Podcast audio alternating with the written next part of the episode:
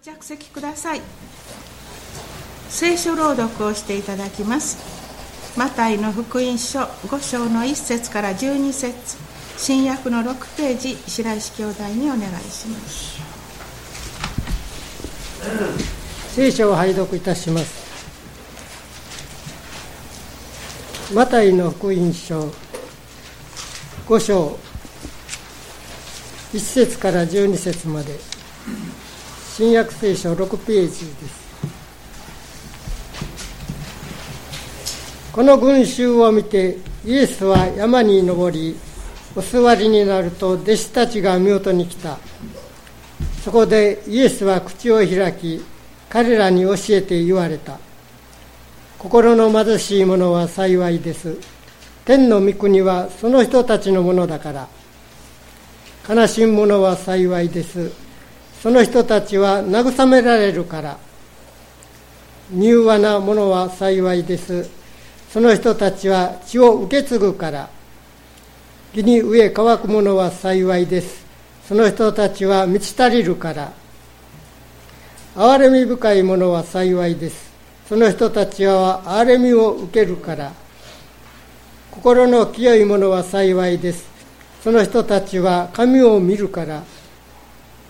平和を作る者は幸いです。その人たちは神の子供と呼ばれるから義のために迫害されている者は幸いです。天の御国はその人たちのものだから。私のために人々があなた方を罵り迫害しありもしないことで悪行を浴びせる時あなた方は幸いです。喜びなさい。喜び踊りなさい。天が天ではあなた方の報いは大きいからあなた方より前にいた預言者たちを人々はそのように迫害したのです。以上です。聖歌隊の方々に賛美していただきます。新聖歌160番。その後内田牧師より「誰が幸いなのか」と題してメッセージしていただきます。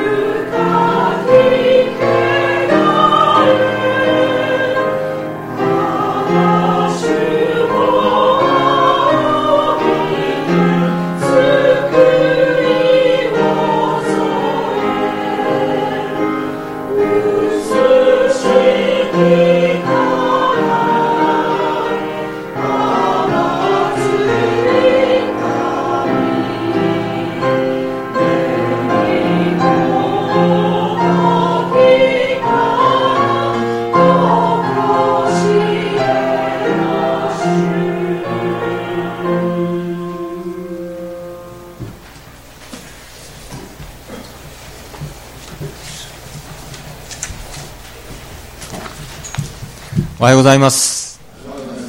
え今日もまた御言葉をいただきます。えその前に一言お祈りをさせていただきます。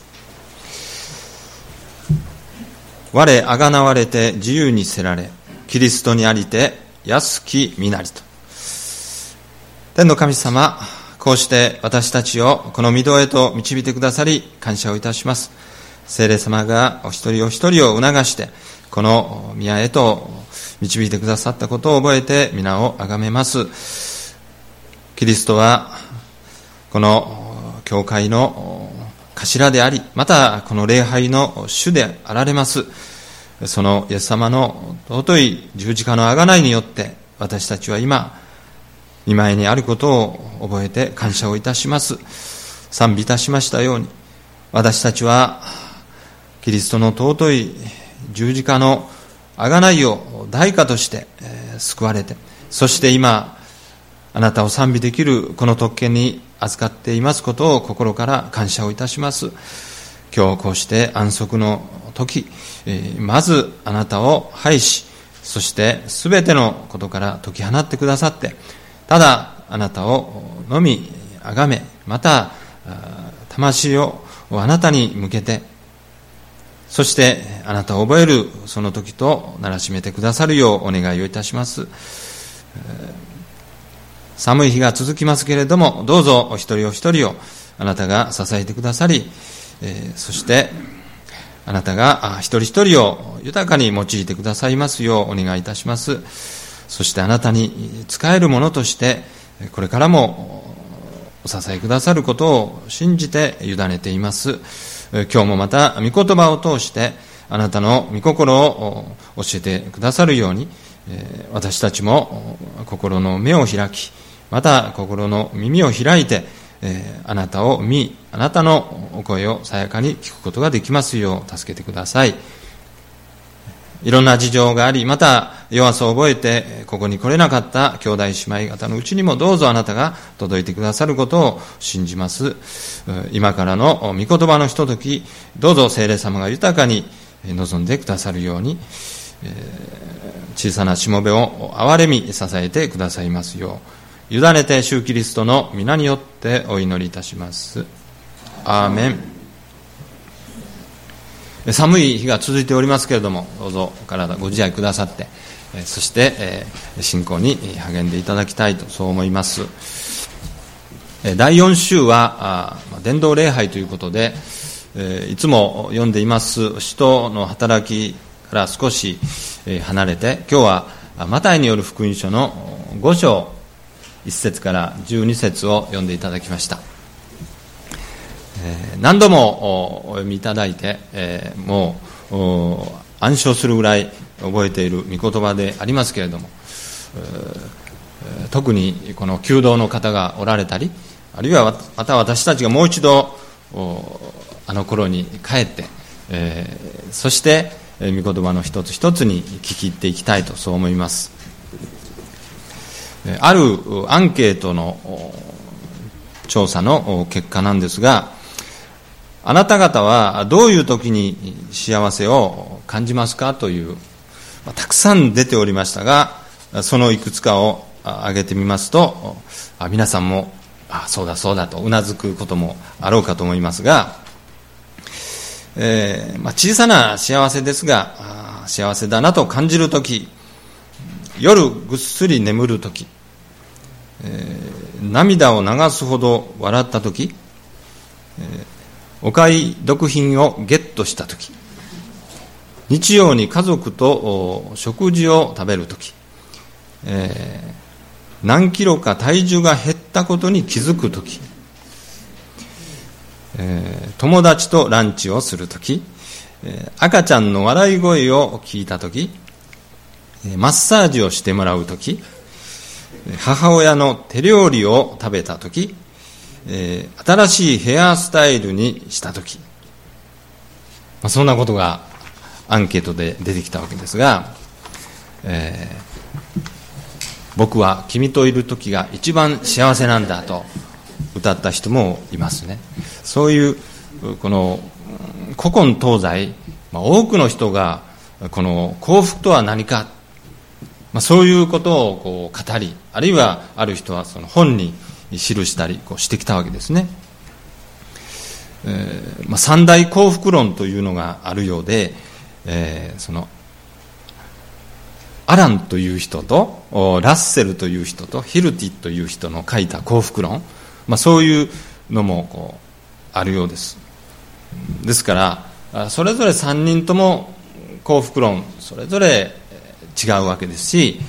まあ、おそらく100人よれば100用の幸福論があるんだと思いますし、えー、もうそれぞれ一人一人がみんなあその自分なりの幸福論を持っていてもいいんだと思いますしまたあ持たないといけないと思いますね。私の幸せはこうなんだ。そうでないとそれに向かって進めないわけですからえそれぞれにこの幸福論幸せというものがあってそれを皆が目指していく、うん、それだけ人間というのは誰でもがこの幸福や幸せを求めそれを願っているんだろうと言えるわけです。その幸福とかあるいはその幸せ幸いというものをこう整理してみますと2つに2つの面があることに気がつきます。まあ一つはその人の状況とかその環境とかが大変こう恵まれていて整えられていてそしてえ、もうもう誰が見てもあの人は幸福だねという、まあ、そういう幸福がありますよね。本人もあそうですもうこんなに何でも満たされて私は本当に幸福です幸せですというそういう面が一つあろうかと思うんですね。それともう一つはその自分の置かれている環境とか状況とは関係なくどう感じるかという面なんですがもう状況はこの満たされて誰から見ても幸せだろうというわけですが本人曰くいや私は実は幸せではないんですとおっしゃる方がいたりあるいはその状況がもう誰から見てもちょっと気の毒だねというような状況の人が聞いてみるといや私はこれで幸せなんですよとおっしゃる方がいたりするわけですね。ですからこの状況面での幸福幸せという面といわゆるその人の感性といいましょうか感情の面の幸福感幸せ感という、まあ、そういう両面があるんだなということに私たちは気づくわけです。そういうものをきちっと整理して私たちの本当の幸せというのは何だろうか。まあ、そんなことをそれぞれに整理しておく必要があるんだろうと思います。そして今日は私たちこのイエス様がおっしゃったその中にイエス様の幸福論というものがあるんだということを今日読んでいただいたわけです。この群衆を見てイエスは山に登りお座りになると弟子たちが身元に来た。そこでイエスは口を開き彼らに教えて言われた、ま、そういう中でこういうものが幸せなのだということをイエス様はおっしゃったわけです、ま、旧約聖書新約聖書にかかわらず何々は幸いであるとか幸いなるかな何々というそういう表現がいくつもこう出てくるわけです。でそれは群衆たちのあるいはこの弟子たちの環境や状況その暮らし向きが幸福だ幸いだとおっしゃっているのでしょうか。それともそういうことに関係なく一人一人がどう感じているのか。幸せに感じていますかという感性のことについておっしゃっているのか。実はそのどちらでもない。イエス様は第三のこの幸福論幸せ論を今日語っておられるわけです。群衆に向かってイエス様は語られたと同じように今日生きる私たちにもどういうものが幸いなのかということを今日語っていてくださっているわけです。まあ、私たちが今日このイエス様がおっしゃったその幸福論を理解する上でどうしても知っておかなければならないことが2つあります。一つはこのイエス様がおっしゃったということ、まあ、それは聖書に書かれてあるわけですから私たちは聖書を通してイエス様があたかも私たちに語っているようにそれを聞いているわけですが聖書は常にこの神対人間あるいは人間対神というそういうことを前提にして書かれた書物であるということですね。もちろんその神対人間の中にその私がいるわけですけども人間があって神があるあるいは神があって人間がある、まあ、そういう大きなこの枠の中で聖書というものは語られているんだということですね。そしてもう一つは私たちが聖書を読むときに大事なことの一つ。それはまず神ありきというそのことがもう根底にあるということですね。それはもう言わずもがな創世記の第一章の一節。まず初めに神が天と地を創造されたに現れているように。まず神ありき。私たちが聖書を読んでもちろん日本語で訳されたものですから理解はできますね。理解はできるんですけどもいや聖書はそう言いますけれども私はという聖書を読むときに私というものを置いて読むと聖書は頭で理解できても魂で理解できない。そういうことが起こってくるわけですね。でそういう中で聖霊様が働いてくださってそうか聖書を読む時はまず神ありき。もうこれが大前提根底にあるんだということをしっかりと覚えてあるいは聖霊様に導いていただいてそして聖書を読んでいくときにそこから聖書のメッセージそして恵み慰め愛そういうものが私たちにもう限りなく及んでくる。そういう幸いを味わうことができるわけですね。ですからイエス様がおっしゃったこの言葉、まあ、聖書の中に記されている幸福論もこれは神様が人間に対してお前たちを何とか幸いに、したいのだ。あるいはお前たちの人間たちの幸いを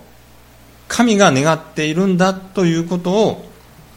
聖書は言っている。そしてこの幸い論幸せ論もまず神ありきというその前提に立って読まない限りわ、えーえー、からない。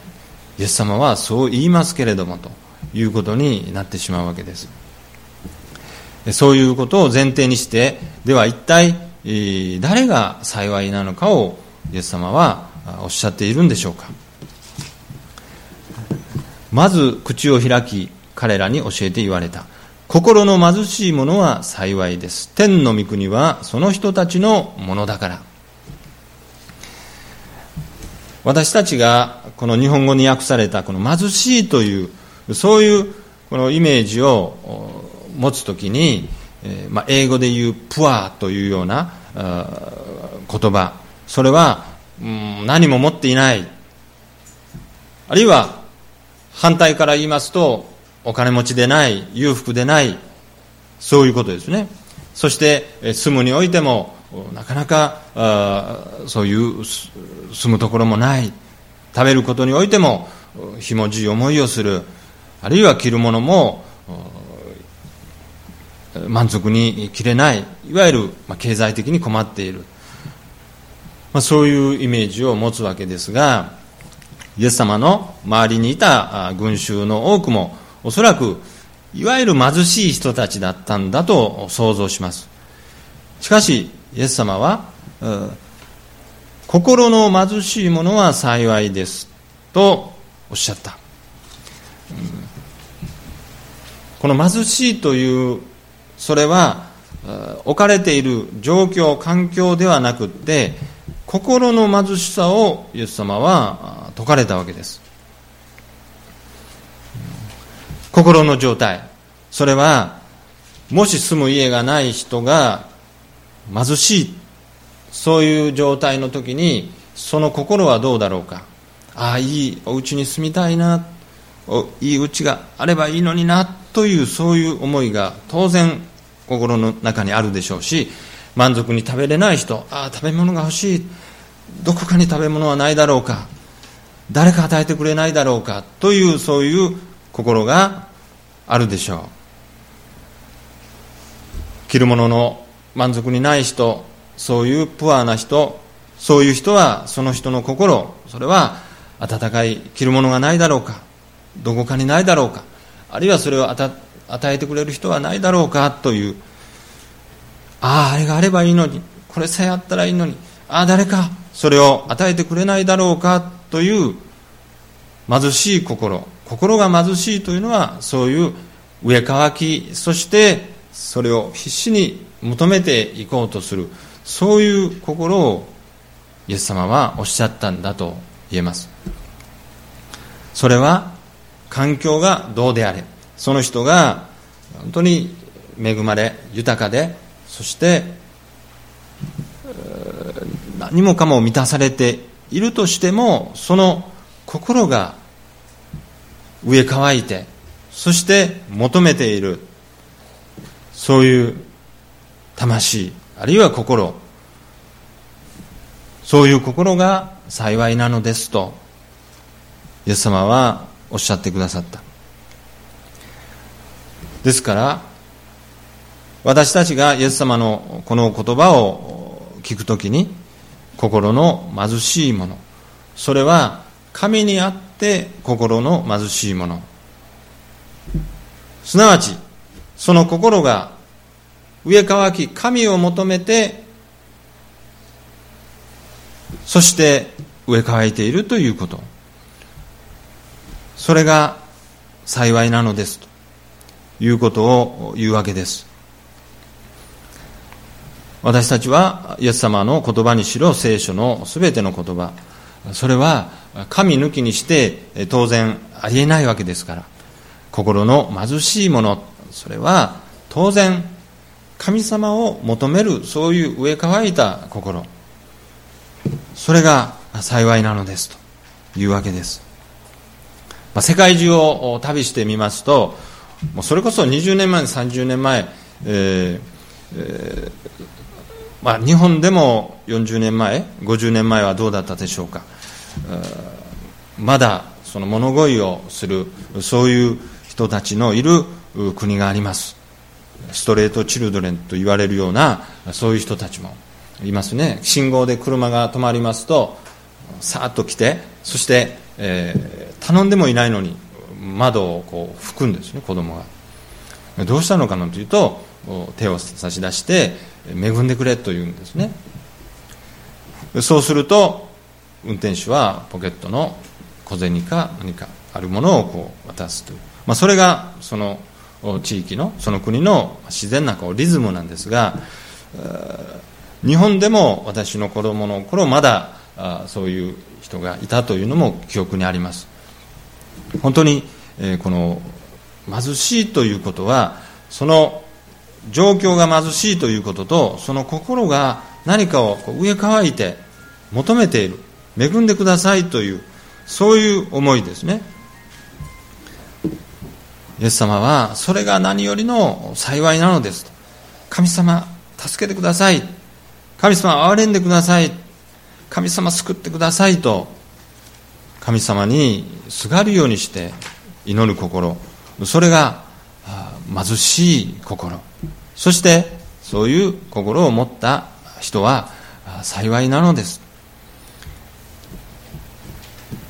私たちがどうだろうか。私たちは環境の面状況の面そういう面での幸福幸いを求める。それもいいでしょう。あるいは自分がどういうことに幸せを感じるかというそういうものも大切にしなければいけませんがもう一つイエス様が言われた神を求めてそして神を慕い求めて神様にすがるようにしてそして生きていく。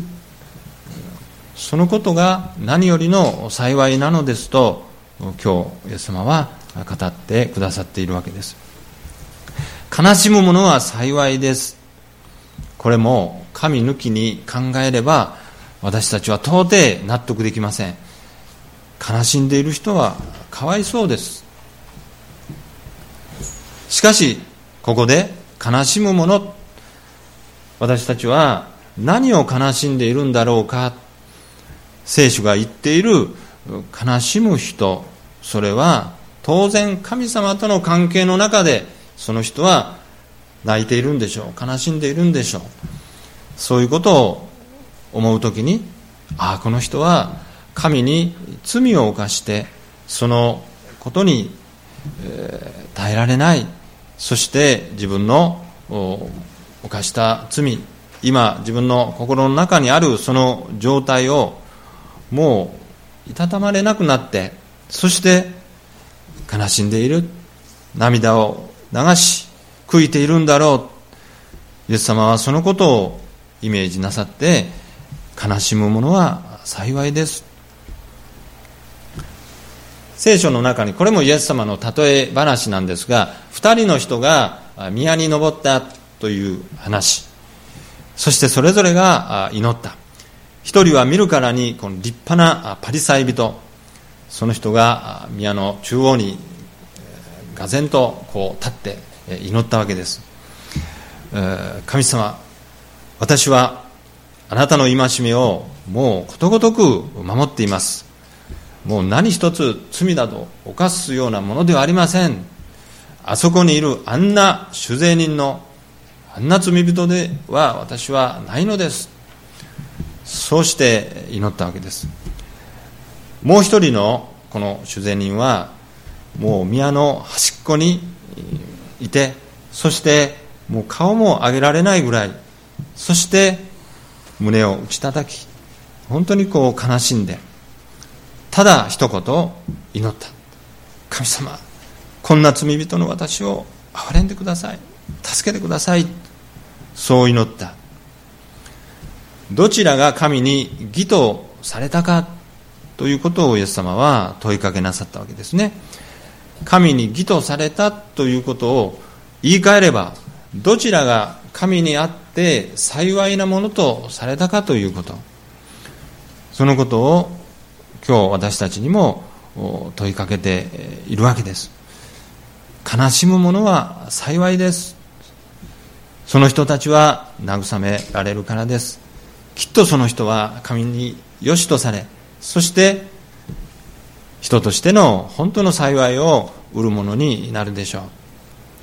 う。柔和なものは幸いです。柔和なもの。あこの人は穏やかで何かあこの柔らかくてそして人当たりもよく。でもそれも幸いでしょう。でも神様は聖書を通して神にあって柔和である。それは神様にあるいは神のお言葉に従順である。そのしなやかさ柔らかさ。そのことをイエス様は言っているんだろうと思うんですね。かたくなでない。神様に神様の言葉にしなやかに従う者は幸いです。そういう人はおそらくその表情も動作も言葉も自然とまた柔和になってくる。そのことをイエス様は言ってくださった。義に植え乾く者は幸い。この義も神の義。神が良しとされるものを大事にしていく人。そのものは幸いなんです。憐れみ深い人は幸い。神の憐れみを深く受けて。そしてまたその受けた神の憐れみを隣人にそれを施す者そういうものは幸いです。心の清いものは幸いです。これも神にあって心の清い人。神に支配されてその心が神のものとされている。私たちは心の清い人っていうのは何かこう貧困法制で、えー、悪いことをしないという、まあ、そういうイメージがありますけれども心が清いというのはこの清いというのは清潔の聖というよりも聖書の聖聖というそちらの方に近いと思うんですね私たちの魂が主を信じ主に従いますと信仰告白した時からこの魂はもう神様のものとしてくださった他のものとは性別されて神様のものになる。そして私たちの心が神様によって支配支配されるというそういう状況。そのものは幸いなんです。その人は神を見るからです。心が神様に支配されていなければ当然神を見ることはできない。誠の神を見るということ。それは何と幸いでしょうか。平和を作る者は幸いです。その人たちは神の子供と呼ばれます、まあ、平和の運動あるいは平和をこう唱えて、えー、行進する。そういうのはよく耳にしますしえー、私たちも時々そういう行進に加わることがあるかもしれません。平和平和平和を大事にしよう平和を取り戻そう。しかしそれも大事でしょう。しかしイエス様は平和を作る者は幸いです。平和を唱える者は幸いとは言わず平和を生み出す平和を作り出すあるいは今仲違いしているその2つのものを一つにするそういう働きそれをする者は幸いです。もちろん平和を生み出し平和を作り出すそれには犠牲が伴います。ただ平和を訴える平和を唱える。それは自分だけの世界でいくらでもできます。しかし平和を作り出すこれは大変な作業です。背を向き背を向き合っている2人をそこに入っていって2人を2つのものをこう1つに和解させる。A さんのこともあそうですか。分かりました。B さんの方の言い分もあそうですか。それもそうですね。どういうふうにしてその2つのものを1つにしていけるのか。でもそれは精霊の働きで必ずその相反しているものは一つになることができる。平和をそこにもたらすことができる。その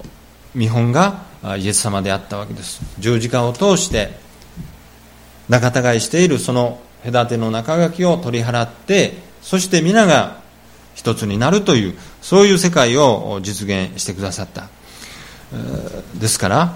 平和を作るものは幸いです。どんなに犠牲を払ってもその神様によってなされたその平和のその技はきっと読みせられる。そのことをすることは天に宝を積むことに等しいのだ。そのことをイエス様はここでおっしゃってくださった。平和を作る者は幸いです。その人たちは神の子供と呼ばれるからです。義のために迫害されている者は幸いです。これも神の義を第一としそしてそれを求めてそのために迫害あるいは悪行雑言言われても全てをご存知の神はそれを良しとしてくださり天に宝を積んでくださる。喜びなさい喜び踊りなさいと。そういう人たちは本当に神様にあって、幸いなものでありその幸いは喜び踊るに値するそのような素晴らしいものだそのことをイエス様は言ってくださった心の貧しい者は幸いです。天の御国はその人たちのものだから。悲しむ者は幸いです。その人たちは慰められるから。柔和なものは幸いです。その人たちは地を受け継ぐから。義に植え乾くものは幸いです。その人たちは満ち足りるから。憐れみ深いものは幸いです。その人たちは憐れみを受けるから。心の清いものは幸いです。その人たちは神を見るから。平和を作る者は幸いです。その人たちは神の子供と呼ばれるから。義のために迫害されている者は幸いです。天の御国はその人たちのものだから。イエス様は群衆を前にしてこういうものが幸いなのですと言ってくださった。それはあなた方のその心の目をこの地上のことから天の御国に向けなさい。そしてひたすら神を求めなさい。